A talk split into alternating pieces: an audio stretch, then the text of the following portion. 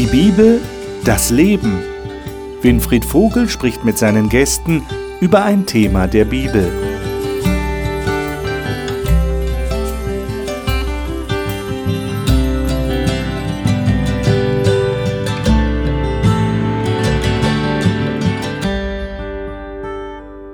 Willkommen zur Gesprächsrunde über die Bibel hier im Studio des Hope Channel.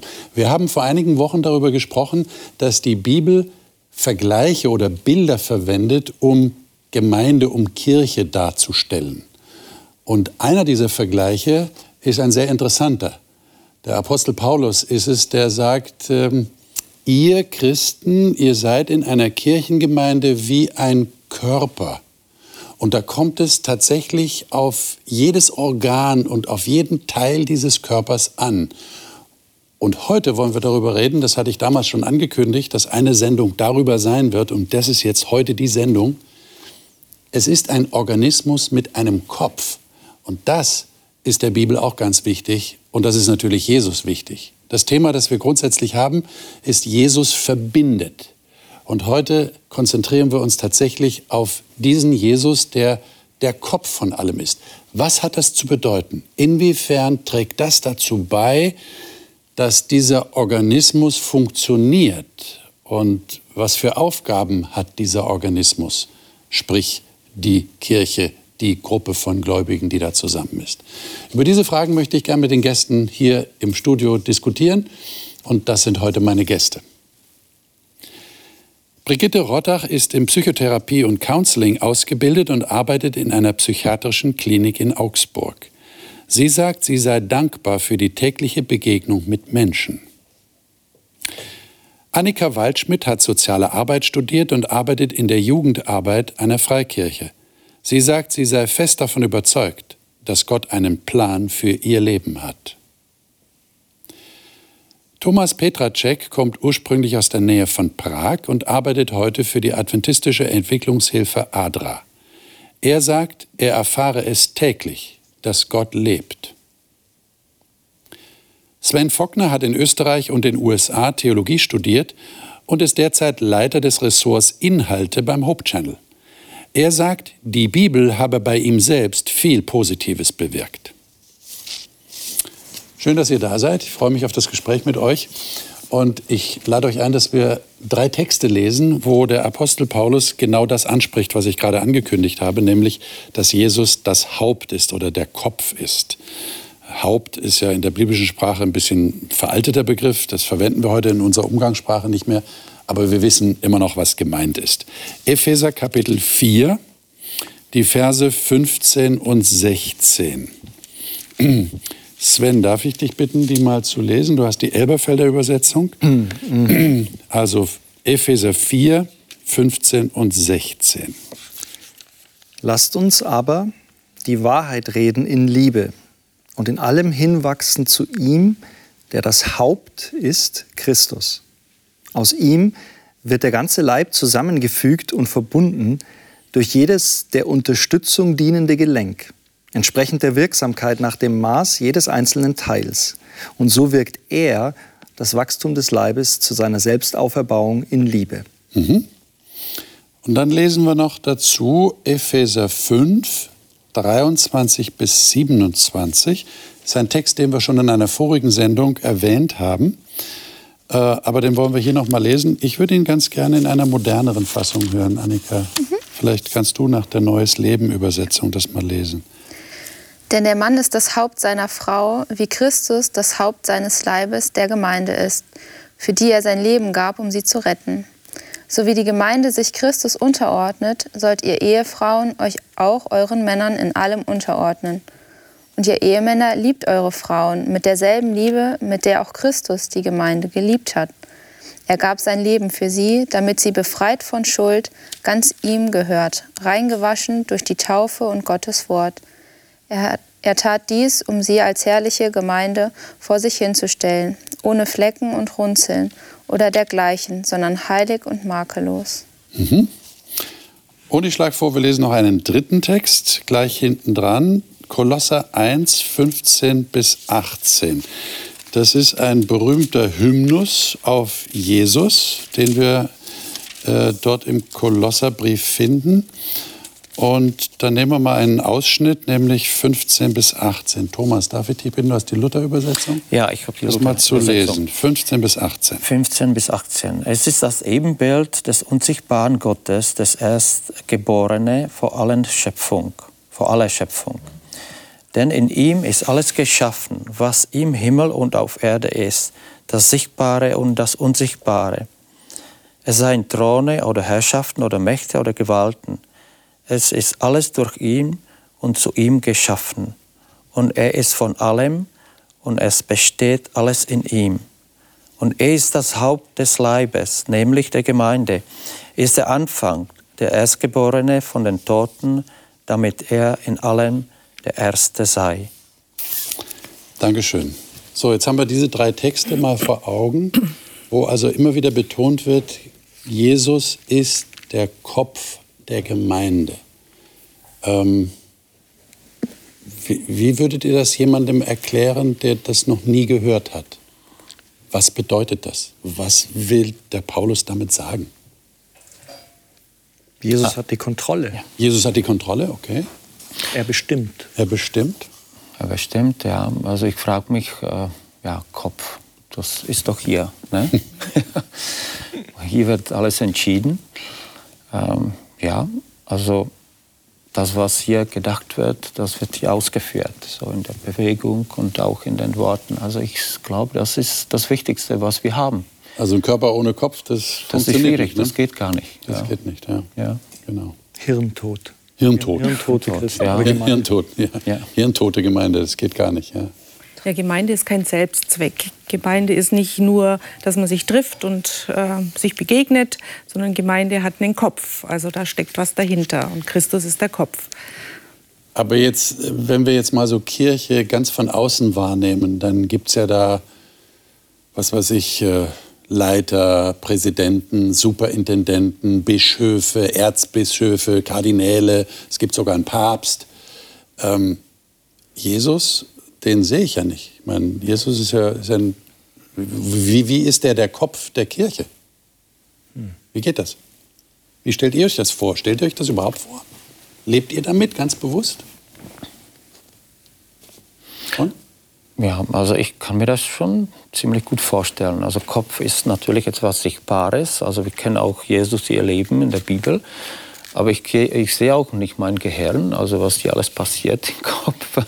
Äh, vielleicht ist es auch ein, ein Beispiel dafür, aber da tut sich etwas und das, das hat eine Wirkung. Und letztendlich Gott äh, durch Jesus Christus äh, äh, zeigt sich dadurch auch in unserem Leben, ja, durch das, was wir tun und wo wir von ihm auch beeinflusst sind. Und natürlich die Gemeinde selbst äh, und die Gemeindeglieder. Ja, so müsste das sein. Jetzt steht ja in dem einen Text, den wir gelesen haben, die Gemeinde ordnet sich Christus unter oder soll sich Christus unterordnen. Jetzt habt ihr ja gesagt, naja, das hat ja was mit dem Gehirn zu tun. Und wir haben auch festgestellt, der Körper ohne Kopf, das, geht sowieso nicht. Da bewegt sich ja nichts, weil die Signale gehen ja von da oben aus.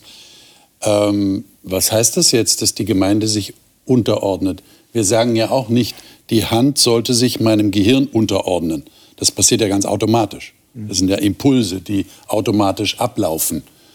Warum sagt jetzt der Paulus, die Gemeinde sollte sich bewusst unterordnen?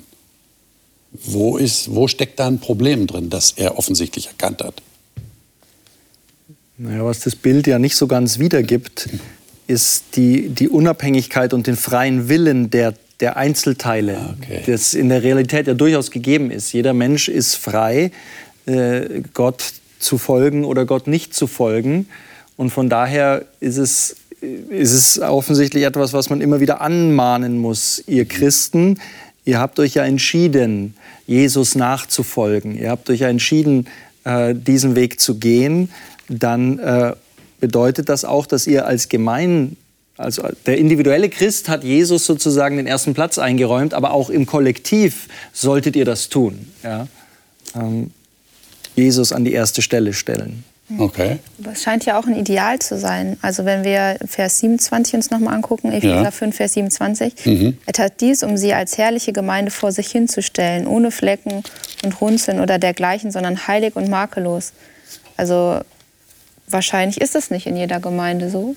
Oder es ist manchmal nicht so in Gemeinden. Sonst würde der Paulus nicht drauf kommen, das extra zu schreiben. Das stimmt. Genau, und es scheint, scheint was zu sein, wo wir, wo wir hinkommen sollen als Menschen. Könnt ihr das in der Praxis, was du auch gerade gesagt hast, Sven, äh, könnt ihr das irgendwie beschreiben, was das konkret bedeutet? Also ich denke, wir haben es jetzt verstanden. Also in der Gemeinde geht es nicht einfach so automatisch, weil jeder einen freien Willen hat. Ja, jede Hand, jeder Fuß, jedes Bein hat äh, in diesem Sinne einen eigenen Willen, kann entscheiden, was er macht oder nicht macht. Unterordnung ist so. Aber wie sieht das dann ganz konkret aus? Also wenn, da müsste man jetzt irgendeine äh, Fragestellung haben, die sich ergibt, eine Situation, die unklar ist, Ja. äh, was auch immer. Wie wollen wir gemeinsam, äh, wenn wir zusammenkommen, Gottesdienst feiern? Ja? Okay. die, die Frage gilt es zu klären. Da gibt es unterschiedliche Ansichten. Ähm, zu, zu vielen Details wahrscheinlich. Wenn jetzt Christus das Haupt ist, dann müsste man sich ja immer fragen, nicht was will ich und was gefällt mir, sondern so wie diese Armbänder, was würde Jesus tun? Sondern das wäre vielleicht jetzt mal so ein Versuch, das praktisch umzusetzen. Äh, Wir diskutieren, wir haben Argumente, wir haben Überzeugungen, wir haben Vorlieben, aber am Ende geht es eigentlich dann darum, was, was würde denn Jesus äh, sagen? Was würde er tun? Ja. Die Frage ist, wie findet man das denn raus? Ja, ja, ja, klar, natürlich. Aber es wäre auf jeden Fall eine sinnvolle Aufgabe für eine Kirchengemeinde, immer wieder ja, sich Jesus anzuschauen, ja, der eben das Vorbild ist und wie hat er sich verhalten, wie würde er diese Frage klären. Das wäre ja eine spannende Frage eigentlich, die sich eine Kirchengemeinde immer wieder stellen sollte. Ja, auch die, die Glieder, die sind durch die Nerven, durch, äh, also so mit dem Gehirn dann verbunden. Letztendlich ist da das Leben. Ja? Das funktioniert gar nicht anders. Ja? Ich frage mich aber jetzt, äh, wenn wir einen Kopf, äh, also als Kopf betrachten, dann ist es nicht nur Gehirn, sondern das sind die Augen, das sind die Ohren, Okay. äh, das ist das Geschmack und so weiter, unsere Zunge und so weiter. Vielleicht gibt es da auch so ein paar, paar Ideen, die man da entwerfen kann. Also Jesus erlebt uns vielleicht auch als Gemeinde mit allen Sinnen. Erleben wir Jesus auch mit allen Sinnen? Ja, gerade im Gottesdienst und so weiter. Ja, oder zu Hause in der Arbeit und so weiter. Ich glaube, da geht es um diese innere Verbindung zwischen uns, Menschen und Jesus. Und das ist nicht nur für mich und das ist diese Wunder, sondern das ist ja für Annika, für Sven, geht für, für jeden, für dich ja, und äh, für alle äh, Christen letztendlich in der Welt. Ein Jesus und alle Christen in der Welt. Das Ja, dann, nehme ich an, dass, dann nehme ich an, ihr würdet dem auch zustimmen, wenn ich sage, also die Gemeindeglieder, die Kirchenmitglieder sollten sich gegenseitig immer wieder daran erinnern. Ja, so, so ungefähr, also liebe Hand, äh, denk dran, du gehörst auch zu Jesus. Ja. Immer wenn Sie anderer Meinung sind als ich, dann Äh, genau, erinnere ja. ich Sie. Äh, Das war jetzt gerade meine Frage. Wie funktioniert denn das konkret? Ich meine, erlebt ihr das? Macht das eine Gemeinde? Oder auf welche Art und Weise macht denn eine Kirchengemeinde das? Dass sie sich gegenseitig daran erinnern, dass sie alle zu Jesus gehören. Da steht ja auch hier im Text, dass wir alle hinwachsen zu Jesus Christus. Was heißt denn das? Erlebt ihr das, wenn ihr zusammenkommt in der Gemeinde, dass, äh, dass man sich da gegenseitig... Wie, wie macht man das? Man geht ja nicht aufeinander zu, sagt, übrigens, du gehörst auch zu Jesus, ich gehöre zu Jesus. Das, macht man eigentlich nicht, oder? Aber wie geht das dann? Ja, also manchmal passiert das ja. Also ich habe ja so einen. Freund gehabt, ja, in unserer Gemeinde und äh, der kam immer mit diesen Augen äh, glitzernd an. Ich gehöre zu Jesus. Ja. Okay. Du gehörst auch zu Jesus. Ja. Unser, Jesus ist unser Freund. Und den hat keiner als ein bisschen komisch angesehen? Nee, also, naja, also äh, vielleicht, wenn es ja immer wieder, aber er war einfach diese Person, ja, ja. Leider ist er nicht mehr äh, äh, bei uns jetzt in der Gemeinde, weil er verstorben ist. Aber ich glaube, er hat ja bis zuletzt äh, damit gelebt, ja, so mit Jesus diese innere Verbindung zu haben. Und er hat es auch immer äh, weitergegeben. Und das ist etwas Wunderbares. Das ist ja interessant, dass ja. du dich daran erinnerst. Ja, das sehr heißt, gut, sehr es hat, gut, ja. hat dich beeindruckt auf jeden Ja, genau. Fall, dass, dass er so ein Zeuge war. Ich würde immer, immer damit verbinden. Okay, ja, in sehr interessant. Erinnerungen. Wie erlebt ihr das sonst in einer Kirchengemeinde? Also ich denke, wenn man sich verzettelt in irgendwelche Verwaltungsfragen oder in Stilfragen, dann muss man wieder drauf zurückkommen. Dann, dann hat man Jesus aus dem Auge verloren. Und dann muss man sich wieder drauf besinnen und sagen, um was geht es uns denn eigentlich? Wir sind doch es geht doch um Jesus. Und dann, dann haben wir wieder unseren gemeinsamen Nenner. Und, und wenn wir uns darunter versammeln können, dann können wir wieder gemeinsam durchstarten. Und dann, dann hat es wieder eine andere Perspektive. Und dann sind wir nicht mehr verzettelt in diesen Konflikten. Mhm. Dann, dann geht es nicht mehr, wenn wir bei der Hand bleiben, um den Nagellack, also, sondern wieder ums Haupt, mhm. ums Eigentliche. Okay. Ja, ich denke, dass Gebet da eine sehr große Kraft hat. Also wir erinnern uns gegenseitig durch das Gebet, wenn wir im Gottesdienst sind, wenn wir in einer Bibelstunde sind oder im Hauskreis oder in so. Wenn wir zusammen beten, dann erinnern wir uns immer wieder daran. Und auch, wir reden ja über Organisation von der Gemeinde heute auch. Ähm, ich merke selber, wie wichtig das ist in der Jugendarbeit, dass wir mit Gebet starten und auch mit Gebet enden, dass wir vielleicht auch mittendrin, wenn wir merken, boah, hier ist eine Sache, da wissen wir nicht weiter, wir wissen nicht, wie sollen wir das machen, wie, wie sieht Gott das, wie, wie könnte da, was könnte da für ein Weg sein, dann, dann würde ich sagen, dass man immer beten sollte. Und ich glaube, das ist ein Weg, um auch herauszufinden, was will denn das Haupt eigentlich. Mhm. Und ich meine, man kann ja dann immer noch entscheiden, will ich das denn machen, dass der freie Wille dann wieder, sage ich mal, mit drin ist. Aber also ich finde, das Gebet ist da mhm. sehr wichtig. Also es gibt offensichtlich verschiedene Aspekte, die damit zu tun haben, mhm. im Miteinander ja. einer christlichen Gemeinde. Und es muss nicht immer genau so zum Ausdruck gebracht werden. Ja? Ich erinnere dich, dass du zu Jesus gehörst. Obwohl das manchmal, wie du sagst, auch äh, vielleicht hilfreich sein kann, dass ja. man dran denkt. Ähm, also, jetzt haben wir festgestellt, die Bibel sagt ganz klar, Jesus ist der Kopf.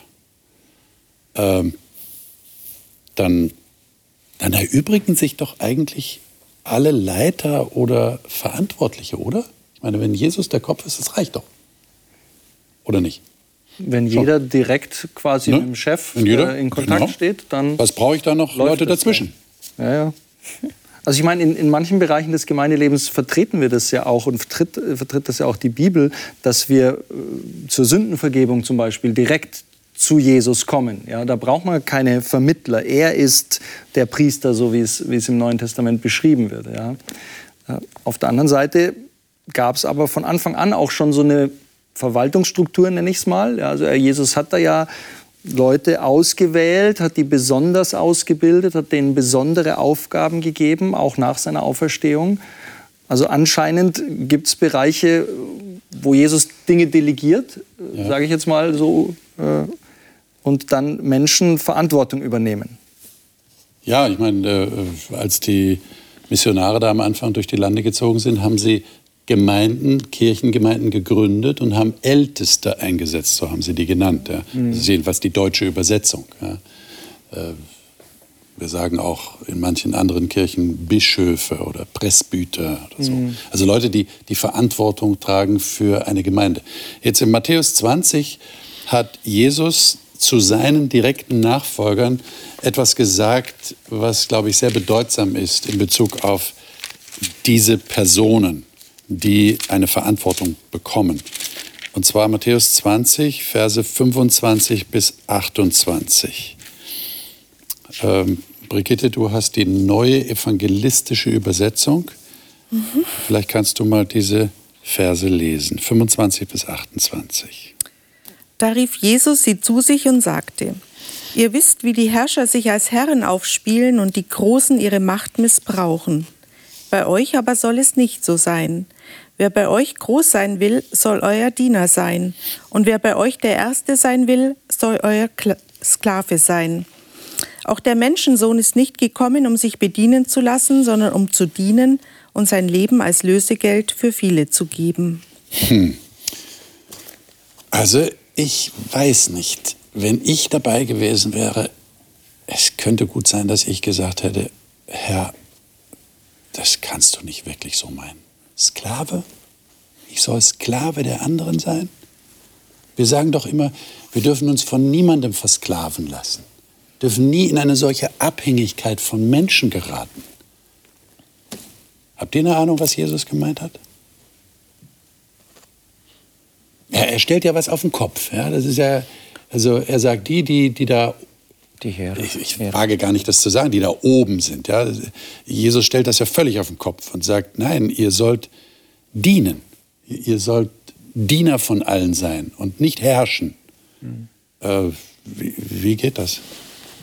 Sklave. So. Vielleicht kann man das so verbinden mit unserem Körper. Auch die Glieder, die sind letztendlich Sklaven des Kopfs. Ja, so kann man das ja sagen. Wir können äh, die nicht äh, umtauschen oder ja, Aber wechseln. Sven hat ja, vorhin gesagt, wir haben alle einen ne? freien Willen.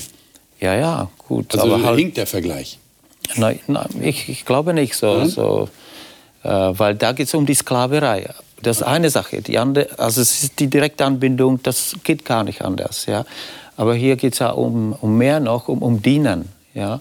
Eben. Das ist ja für mich, äh, der Sklave, der hat ja gedient, ja, aber wir sollen auch mit äh, freiem Willen dienen. Wir wollen Jesus dienen, deswegen gehen wir in die Gemeinde, deswegen wollen wir auch den anderen Menschen helfen und so weiter, letztendlich Jesus dienen. Und äh, da geht es auch um die, die Leiter. Ne? Und ich glaube, das akzeptieren wir auch einigermaßen ja? gut, dass wir sagen, wir sind abhängig vom Kopf, ja, also von Jesus. Wir sind mhm. Sklaven mhm. von ihm, wir dienen ihm. Aber jetzt geht es ja darum, untereinander. Mhm. Also einer diene dem anderen. Was? Der Fuß dient der Hand und umgekehrt? Sklavisch? Wie geht das?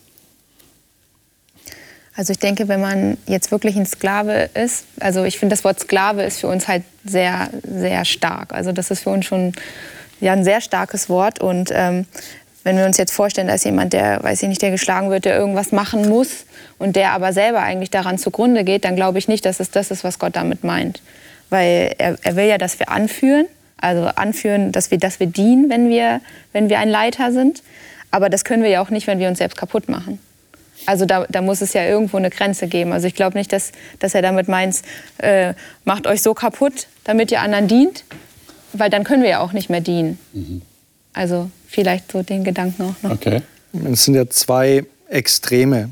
Und beide sind wahrscheinlich in, in, der Gemeinde dann nicht so da. Er spricht von den Regenten der Nationen. Das waren damals ja Monarchen, Könige, Kaiser, ja, dass, die einen absoluten Gehorsam einfordern und deren Wort Gesetz ist, egal ob sie durchgeknallt sind oder nicht. Das haben wir ja in der Gemeinde nicht. Wir haben da schon vielleicht an manchen Stellen Machtmissbrauch, aber, aber wahrscheinlich immer noch in abgeschwächter Form. Und genauso denke ich, ist dann das Gegenteil ein Extrem, nämlich der Sklave, der hat, dessen Wille zählt überhaupt nichts. Ja? Und Jesus baut die beiden Extreme auf, um den, um den Kontrast deutlich zu machen, der Führungsstile letztendlich. Ne? Also ähm, eben als Leiter in der Gemeinde geht es nicht darum, was du willst, sondern du bist ein, ein Diener, der eigentlich den anderen helfen soll, nicht sich selbst. Ja? Hm. Okay. Wie machten ihr das ganz konkret? Wenn ihr, ich gehe jetzt mal davon aus, ihr habt auch Aufgaben übernommen in eurer Kirchengemeinde oder in der Kirchenorganisation. Wie, wie macht ihr das ganz praktisch? Haltet ihr euch jeden Tag vor Augen? Betet ihr jeden Tag darum, Herr, hilf mir, ein guter Diener zu sein? Und dann ist das auch so? Dann schafft ihr das? Also ich merke das in meiner Arbeit. Ich bin für äh, eine Gruppe von FSJ-Land verantwortlich, also die ein freiwilliges soziales Jahr machen. Mhm. Und da bin ich die Leiterin von dieser Gruppe. Und ähm, manchmal gibt es schon so Situationen, wo ich dann so denke, so, ach ja, komm, lass die das jetzt machen, das musst du als Leiterin jetzt nicht machen. Und dann denke ich aber auf der anderen Seite wieder so, okay, ja, wir müssen jetzt hier irgendwas aufbauen und so. Klar kann ich mich als Leiterin jetzt hinsetzen und sagen, oh, ich bin die Leiterin, ich lasse die das jetzt machen. Aber auf der anderen Seite, ich bin für sie ja auch ein Vorbild. Also wenn Sie sehen, boah, die Annika selbst als Leiterin, die müsste zwar sich gar nicht so die Hände dreckig machen, aber die macht es trotzdem. Das, das hinterlässt ja auch bei denen einen Eindruck und ist für die vielleicht auch ein Vorbild, wie, wie sie später selber Leiter sein können. Und ähm, ja, das mhm. finde ich schon wichtig, dass man selber sich dann auch immer wieder hinterfragt, wie handle ich da in der Situation? Habe ich da als ein Leiter gehandelt, der dient, ein dienender Leiter? Oder war ich da eher ein Autoritärer, der gesagt hat, so, ihr macht, ich setze mich hier hin und meine Versuchung ist schon da, oder? Dass man so ein bisschen in diesen Modus reinkommt. Ich bin äh, bisschen, überhaupt, wenn wir schon reden, oben und unten, habe ich vorhin schon erwähnt. Nicht?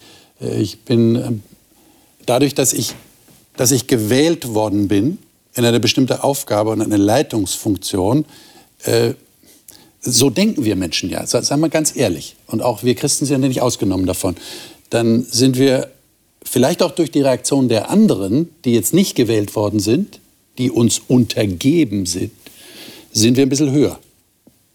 Manchmal verhalten die anderen sich dann auch so. Ne? Und, und der ist jetzt so ein bisschen höher, der, mit dem kann man nicht mehr über alles reden, der ist nicht mehr so ganz normal. Da müssen wir aufpassen, ne? weil der hat ja wieder mit anderen Oberen zu tun und wer weiß, was der über uns erzählt. Also da kommt so eine Hemmung zustande. Wie kann man dem widerstehen? Wie, wie seht ihr das? Dieser Versuchung, dann auch sich so ein bisschen hochheben zu lassen. Also ich denke schon, dass wir in einer Gesellschaft leben und die steckt uns ja auch an, in der Likes zählen. Und genau. äh, wir möchten auch gemocht werden. Genau. Und äh, ich glaube, dass das Gebet schon eine Schlüsselrolle spielt. Also ich bete auch jeden Morgen, schenkt mir Demut und Weisheit. Und allein dieses Wissen, die, das kommt nicht von mir, sondern ich bin abhängig eben vom Kopf. Äh, das bringt mich ja schon mal, das erdet mich ja schon mal und bringt mich, gibt mir Bodenhaftung. Und dann sind es natürlich auch Menschen, zu denen ich Vertrauen haben kann, die mir dann auch Reflexion geben können. Und das, denke ich, ist auch ganz wichtig für Leiter, dass sie Menschen haben, mit denen sie sprechen können und wo sie sich austauschen können und wo dann auch echte Begegnung stattfinden kann, die auch mal sagen können, pass auf, da bist du ein bisschen in Gefahr abzudriften oder so. Dass man nicht so abhebt. Dass man auch so ein Stück Supervision das, kriegt und das, Rückmeldung dass bekommt. Dass man geerdet bleibt. Dass man geerdet ja, das bleibt. Ist, Denn ich glaube, da ist keiner irgendwie ausgenommen davon.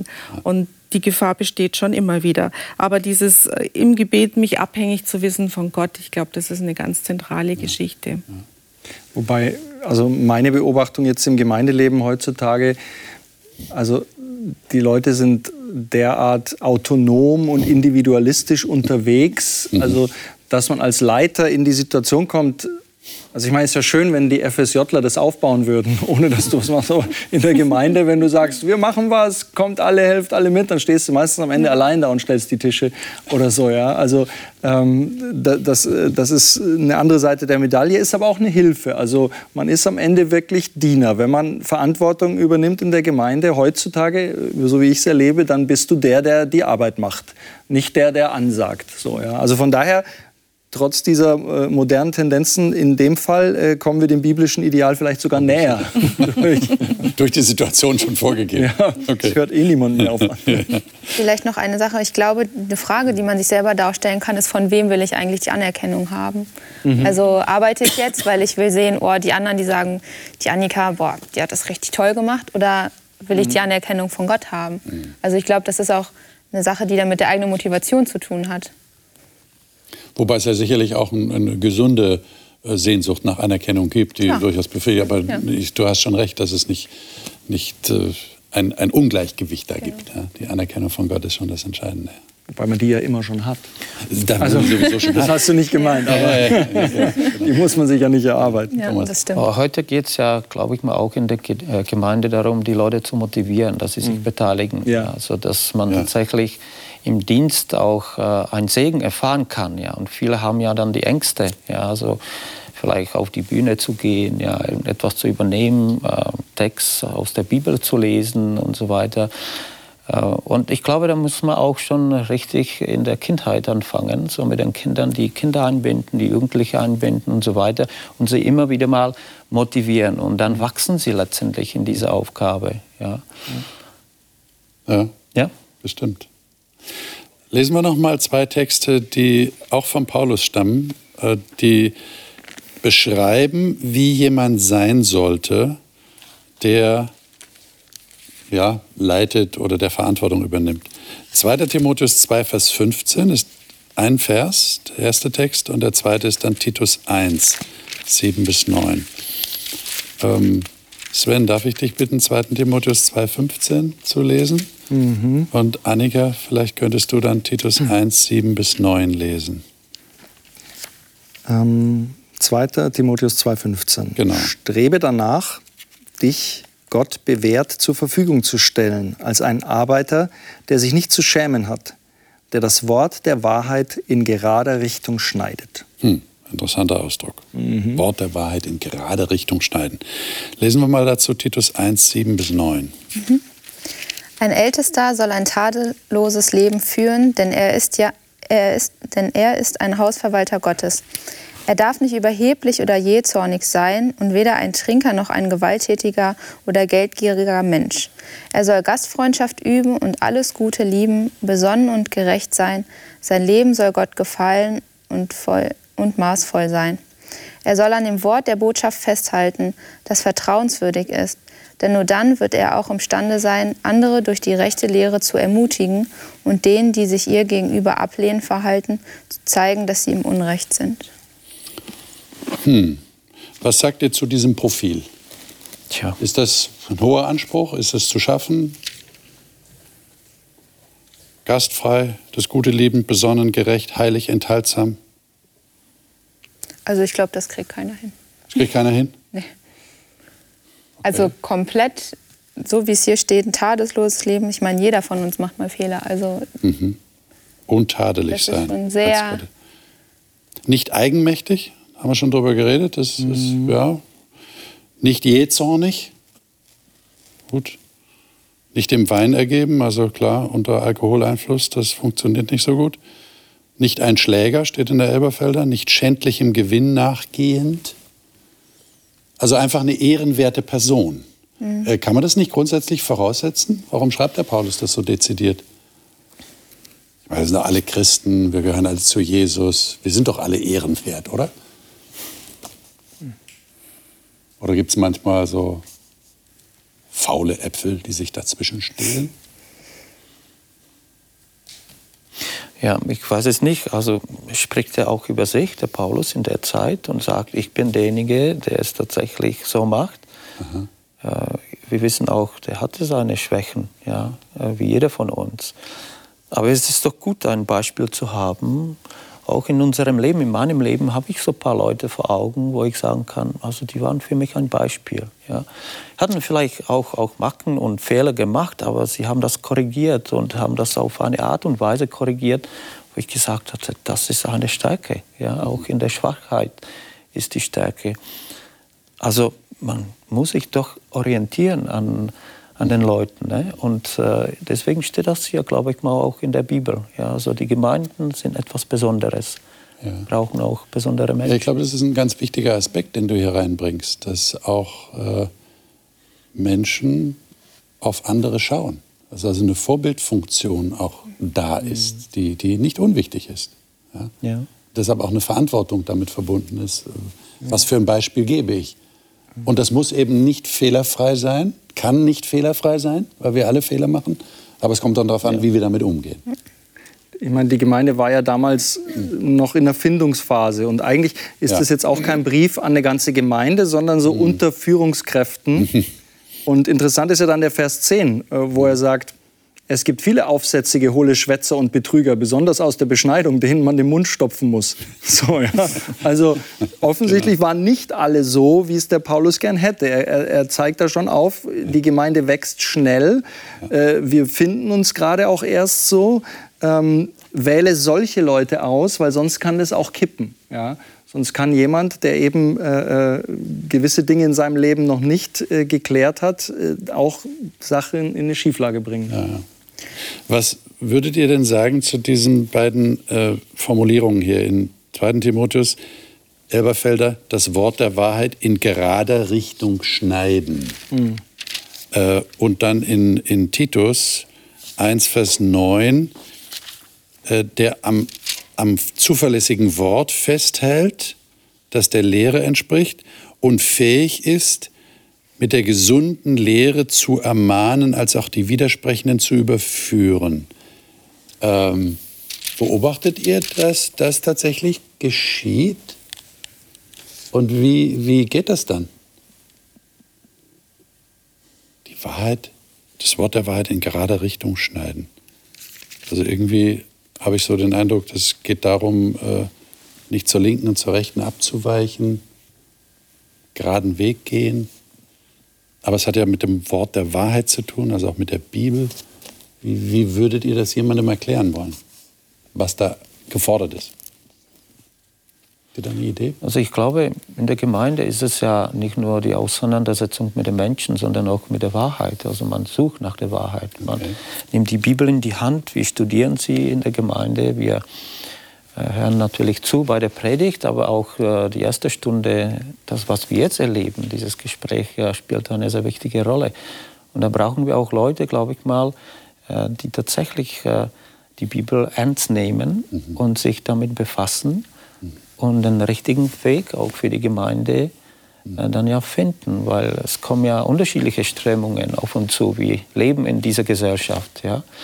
Aber letztendlich geht es darum, tatsächlich wieder sich am Kopf zu orientieren. Okay. Und das verstehe ich so, so mit dem Begriff hier nach der Wahrheit. Also es geht auch um, um, die, um die inhaltliche Substanz. Ja, es geht genau. in der genau. Kirche nicht nur um soziales Miteinander, ja. weil wir uns alle so wohlfühlen miteinander, ja. sondern es hat einen Bezug zu ja. dem, was, was die Bibel sagt. Mhm. Okay. Meine, gerade Richtung geschnitten, das klingt für mich so nach, nach klar, mhm. nach nicht verdreht. Es ist nicht jemand, der jede Woche mit irgendwelchen eigenen Theorien, die er in YouTube gesehen hat, wiederkommt und alle verwirrt, sondern das ist jemand, der fest gegründet ist in, in Gottes Wort und der, der weiß, was da, was da drin steht und zumindest in den in den wichtigen großen Dingen auch diese Sachen klar, klar sieht und, und klar vermitteln kann. Ja, ja. das ist schon, schon eine große Verantwortung eigentlich, nicht? die, die ja. da von Paulus hier genannt wird. Also es kommt auch darauf an, nicht nur äh, besonnen und gastfrei und freundlich und so weiter zu sein, sondern auch äh, darauf achten, dass, dass diese Basis erhalten bleibt, um die es eigentlich geht und dass es da äh, gerade zugeht. Ja. Äh, jetzt haben wir zum Schluss noch einen Text, den ich gerne mit euch äh, hier erwähnen wollte, weil das ein ganz wichtiger Punkt ist. Matthäus 28, da hat also Jesus, das Haupt, der Kopf dieses Organismus, etwas vorgegeben, äh, was die Aufgabe äh, der Kirche sein soll. Äh, Matthäus 28, 18 bis 20. Das war kurz bevor Jesus in den Himmel gefahren ist, nach seiner Auferstehung. Da sagt er, mir ist alle Macht gegeben im Himmel und auf Erden, geht nun hin und macht alle Nationen zu Jüngern und tauft sie auf den Namen des Vaters, des Sohnes und des Heiligen Geistes und lehrt sie alles zu bewahren, was ich euch geboten habe. Und siehe, ich bin bei euch alle Tage bis zur Vollendung des Zeitalters. Warum ist das Jesus so wichtig? Das ist praktisch sein Schlusswort. Geht hin und macht alle Nationen zu Jüngern. Naja, ich denke, dass Gott sich wünscht, dass sich jeder für ihn entscheidet. Und okay. man muss ja erstmal wissen, dass es da einen Gott gibt. Und das ist dann jetzt quasi der Auftrag von der Gemeinde. Das sind ja vier Dinge eigentlich hier. Geht hin, also es ist was Aktives. Macht sie zu Jüngern, tauft sie und lehrt sie. Und das gibt Jesus vor. Das tut das. Er hat das auch vorgelebt. Ja. Er ist dafür auch gestorben für die Gemeinde. Das war so die Idee, die Gemeinde dann auch zu beauftragen mit äh, dieser Mission, mit dem Erlösungsplan. Ja. Und äh, deswegen sagt er das. Ja. Und letztendlich ist es ja bis heute gültig, auch für uns. Ja. Wir sind seine Jünger, wir sind seine Gemeinde, wir sind äh, die Christen. Ja. Wie wird denn das heute gemacht? Ich meine, wenn das der Auftrag ist, wie, wie funktioniert das ganz praktisch? Erlebt ihr das? Wie führt denn eine Kirchengemeinde diesen Auftrag aus? Also ich kann ja sogar äh, den Auftrag so ein bisschen mit meiner Arbeit dann verbinden, weil ich äh, in einem Hilfs Hilfswerk der Kirche arbeite bei ADRA. Und äh, da geht es ja um Soziales, da geht es tatsächlich um äh, Bedarf, buchstäbliche buchstäblich, für ja, genau, für, in für Menschen in, in, der Not, ja. in, in, den Katastrophen, ja. im Krieg und so weiter. Ja, und ich erlebe, erlebe dort halt ja, diese Segen. Ja. Äh, wenn äh, wir uns einfach in der Welt äh, beteiligen als Christen, wenn wir die Sachen anpacken, ja, dann kann sich etwas verändern. Und ich glaube, dass war auch äh, der Wunsch Jesus, ja, also äh, nicht nur die Gemeinde zu gründen, sondern etwas zu verändern, ja, bei den Menschen zu verändern zuerst und dann in der Welt damit etwas äh, zu bewirken. Und äh, für mich ist es ja eine gute Verbindung, ja, also so Christ zu sein und auch den Menschen zu helfen und etwas doch in der Welt. Und das hat ja mit diesem Organismus ja. mit Kopf tatsächlich ja. zu tun, ja. weil das heißt dann, wir sind Hände und Füße für Jesus. Ja, und wir brauchen auch äh, solche Institutionen, Organisationen, um das auszuführen. Mhm. Ja, wir sprechen jetzt hier in, im Hauptchannel ja, so darüber. Und das ist auch eine Institution, das ist auch eine Organisation, ist ein Teil der Kirche. Ja, es hat auch einen Auftrag, Adra hat einen Auftrag. Ja, du hast auch einen Auftrag mit den jungen Menschen. Also jeder von uns, äh, du im Krankenhaus und so weiter, hat ja einen Auftrag. Und ich glaube, äh, wir sind da mittendrin. Ja? Okay. Ich glaube, dass wir oft zu zu groß denken, also dass wir, dass wir denken, wir müssen so was Riesiges machen, dass wir die Menschen irgendwie von Gott überzeugen. Wir müssen, oh, wir müssen das Projekt Welt, starten, wir müssen das und genau. das machen. Und ich glaube, das kann ganz klein anfangen. Also das kann einfach anfangen, wenn wir zum Beispiel von dieser dienenden Haltung, von der wir eben gelesen haben als Leiter, wenn wir so leben und die Leute das sehen, die sehen vielleicht so, boah, irgendwie ist die, ist, ist die Person ein bisschen anders.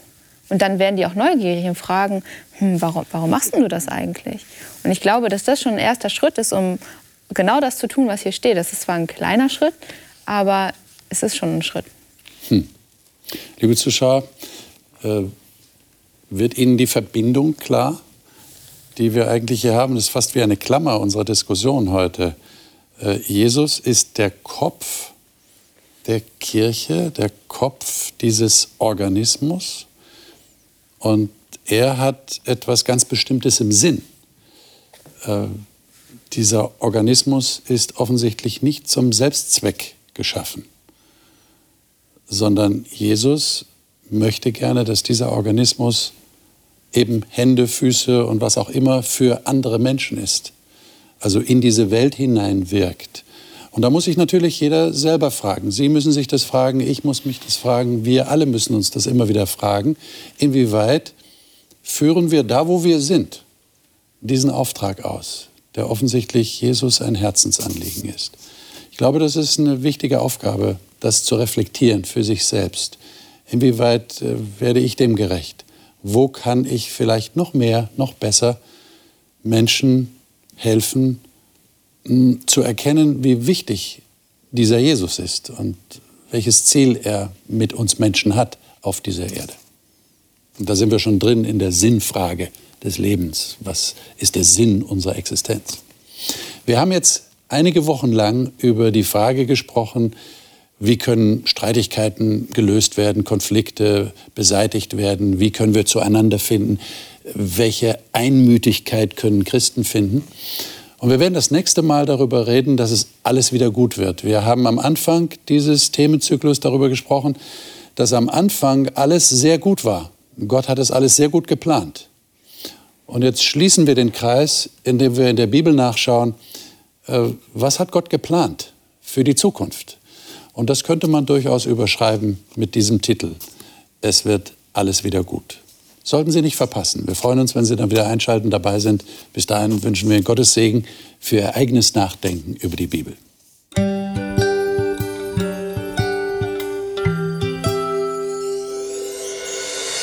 Sie hörten auf Hope Channel Radio die Bibel, das Leben mit Winfried Vogel und seiner Gesprächsrunde.